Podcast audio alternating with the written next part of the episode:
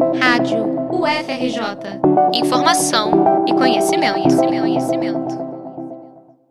O Laboratório Filosofias do Tempo do Agora, vinculado à Universidade Federal do Rio de Janeiro, está desenvolvendo um curso online de ética e filosofia política por meio de uma iniciativa coletiva que congrega pesquisadores de diversos temas e instituições.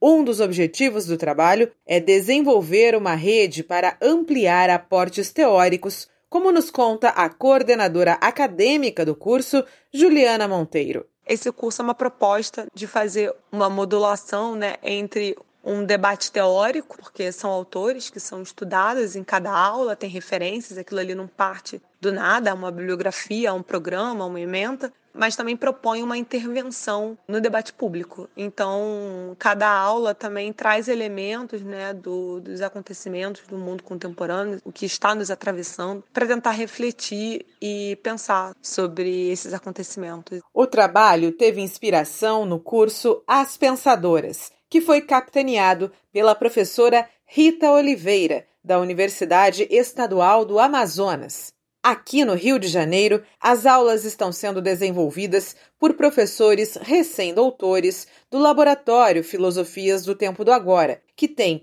nesse momento de crise, a oportunidade de trazer algum retorno à comunidade.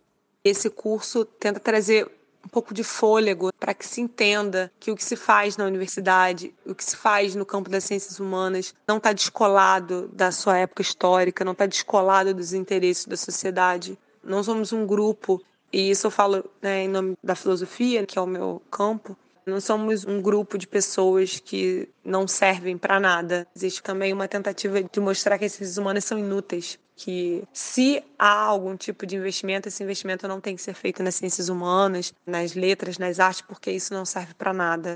Para além das 300 vagas oferecidas para o curso e que foram totalmente preenchidas, o trabalho segue apoiando outras frentes. Metade da renda arrecadada com o valor das inscrições foi destinada para o projeto Maré de Sabores, que existe desde 2010 e é vinculado à Casa de Mulheres da Maré, organização que faz parte do projeto Redes da Maré e trabalha questões fundamentais.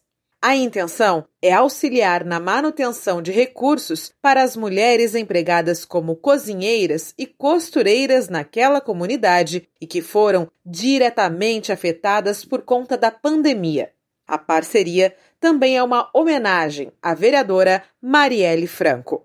Uma das linhas de pesquisa do laboratório trabalha o luto pela morte de Marielle como um luto paradigmático, né, para pensar a política do nosso tempo. Então, há um duplo vínculo, né, uma homenagem do laboratório a esse que permanece um crime bárbaro sem sem solução ainda, né? A sociedade cobra essa resposta. E existe também essa pesquisa dentro do laboratório que trabalha a questão do luto pela morte de Marielle, a partir, sobretudo, de uma autora como Judith Butler.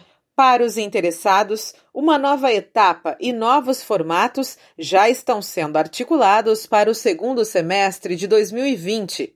Mais informações, bem como a prestação de contas da doação realizada, podem ser conferidas no site do laboratório em www.tempodoagora.org. Repórter Annelise Kozinski para a Rádio UFRJ.